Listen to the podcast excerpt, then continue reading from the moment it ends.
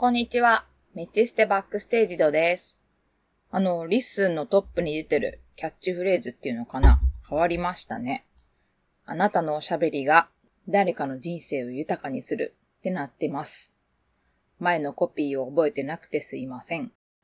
ちょっと先週からバタバタしてまして、周回遅れぐらい完全に乗り遅れてる気がしますが、で、これを昨夜録って編集してたら、カッパさんがポッドキャスト上げて、喋りたいこと結構被ってたので、撮り直しだってふてにして、起きたらリスンがハッシュタグ対応してて、やったーって感じです。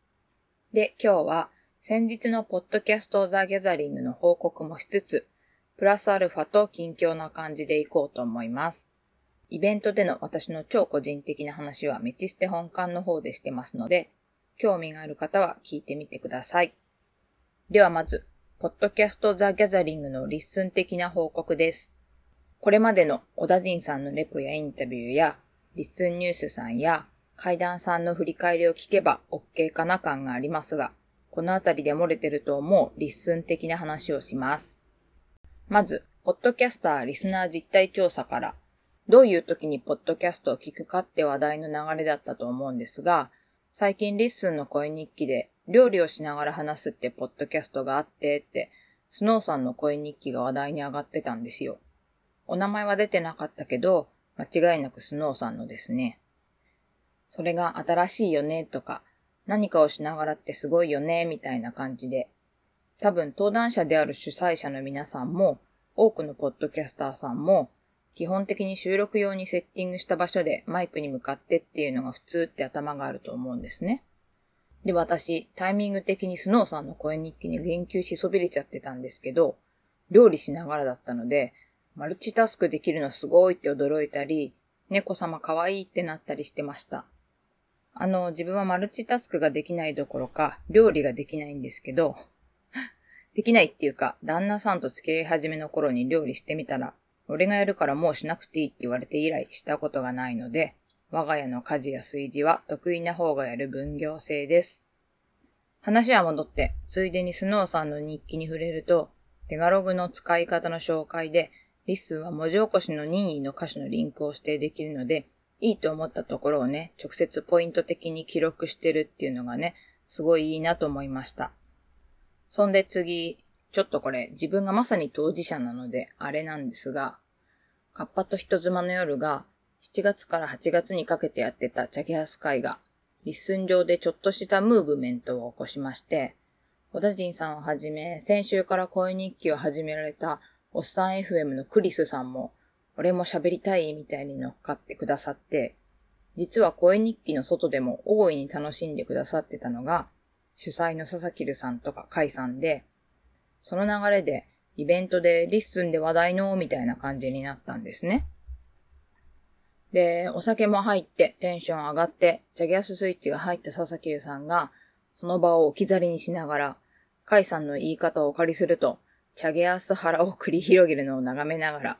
私はわーなんかすいませんってニコニコしちゃったんですけど、この様子は階段さんの第189回、ポッドキャストザ・ギャザリングの登壇トークをセルフで振り返るで聞けて、とても面白いので、よければ聞いてみてください。でね、ここで私が言いたいのは、火付け役のうちがどうこうではなくてですね。やっぱり LISTEN はコミュニティがあるので、そうすると共通の話題とか流行りみたいなものが生じるもので、しかも声日記はレスポンスが早めなので、その延焼も早くて、これまでのポッドキャストの流れにはおそらくそうそうなかった展開だったんじゃないかなと思うんですが、やっぱりそのムーブメント自体がまあ新しかったのか、時期的なものもあったかもしれませんが、今回のイベント的にも一つ注目される現象だったんだろうなと思っていました。でね、声日記がもっと広がっていくと、先に挙げたスノーさんの例みたいな、今 LISTEN ではこんな新しいことをしてる人がいるとか、これが話題とか、流行ってるとか、ポッドキャストの世界の中で LISTEN 自体が一つのジャンルというか、そういう感じになっていくかもしれないなと思ったりしました。ところで、うちが震源地になってしまったチャゲアスブームですが、本当にカッパさんも私も全く狙ってやったことじゃなくて、私なんか本当に驚きつつも面白い流れだったなぁと思ってるんですけど、こういうことってそうそう簡単に起こることじゃないとは思うんですけど、次は何が来るのかなっていうのを楽しみにしています。はい。あと、うちのチャギアス会のようなことを、カイさんが島袋ひろこでしてるって知りまして、遅ればせながら追っかけて浴びてこようと思います。なんかね、ネットっていうか SNS の文化って、どうしてもレスは早いほどいいみたいな風潮が少なからずあると思うんですけど、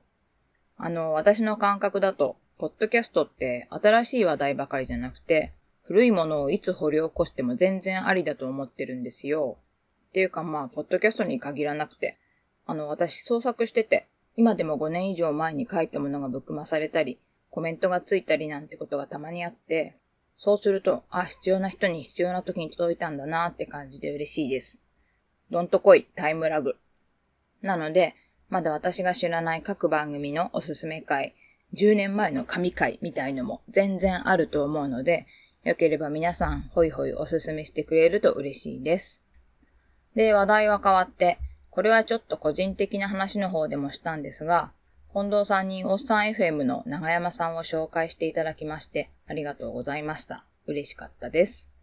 長山さんも声日記されないかな？うん。独り言なんですけど。で、で、相方のクリスさんの声日記にすっかり乗り遅れてしまって痛恨の極みなんですけど、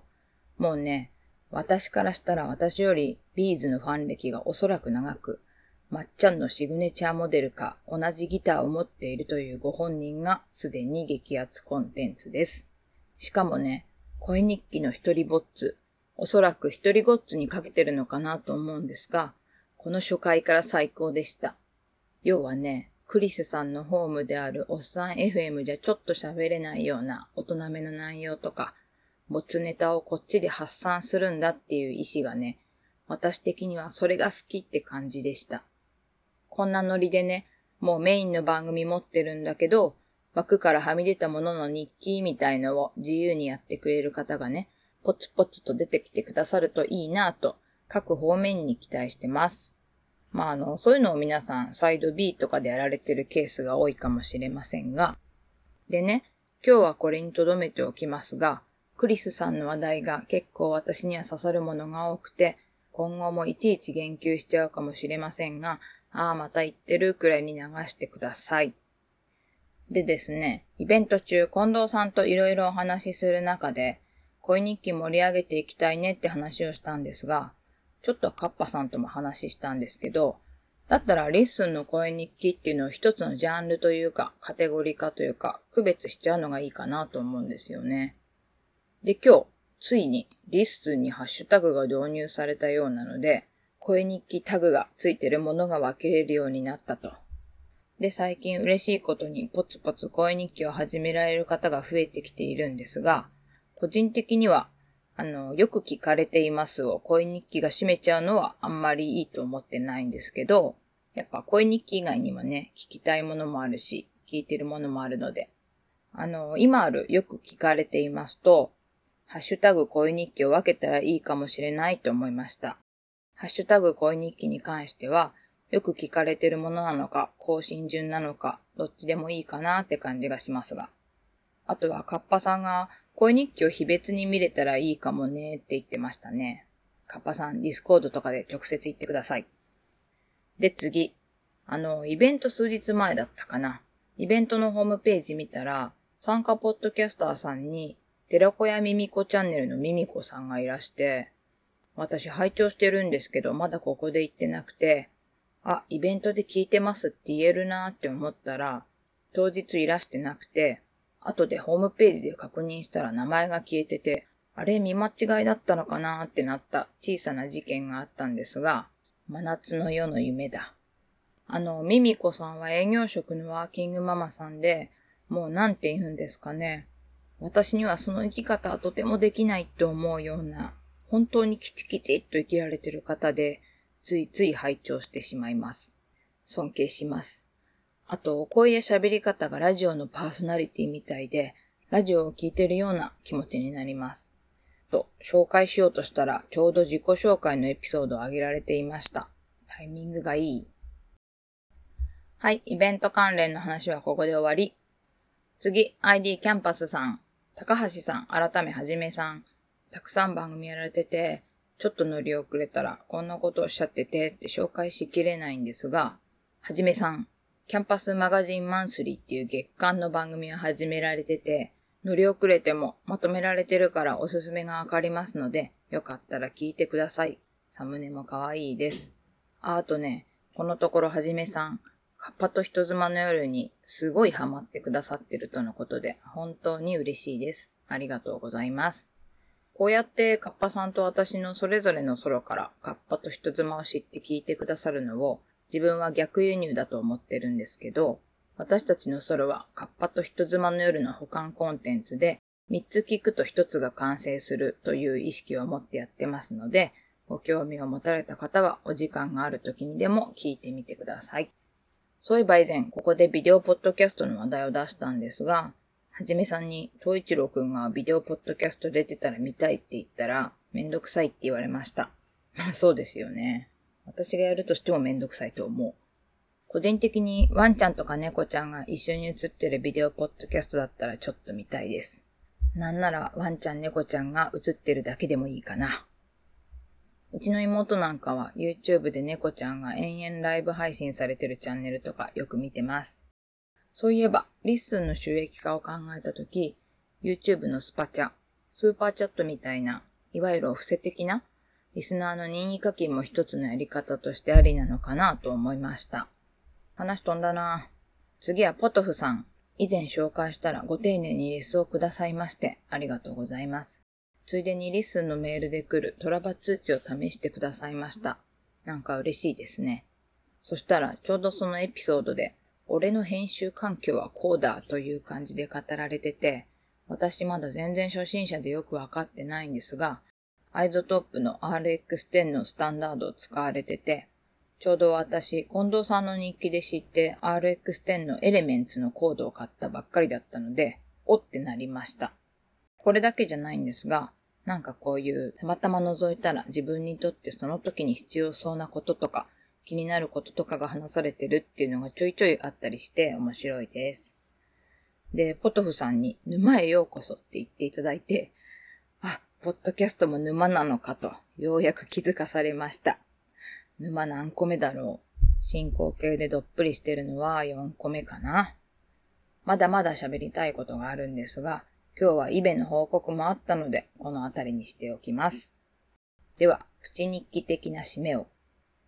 先週コロナになった妹、なおちゃんは今のところおそらく順調に回復してて、今週から仕事にも復帰してて、一安心というところです。で、行くつもりだったビーズの日産スタジアムのライブに行けなかったのが悔しかったらしく、今週末のエコパに行くことにしました。チケットがまだあってよかったです。そして先週からお腹緩めのところに訳あってストレスで首が脱毛してしまった愛犬はお薬を飲んでぼちぼち元気になってきています。私はというと、ようやく週末できなかったことが落ち着いて、そろそろ創作意欲が湧いてきました。それでは今日は愛犬の名車に行ってきます。そろそろシニア犬なので、もう白内障が出てるんですね。まあ、シャロ君はまだまだ元気です。寝起きでぼやぼやした喋りですいません。そんじゃまたねー。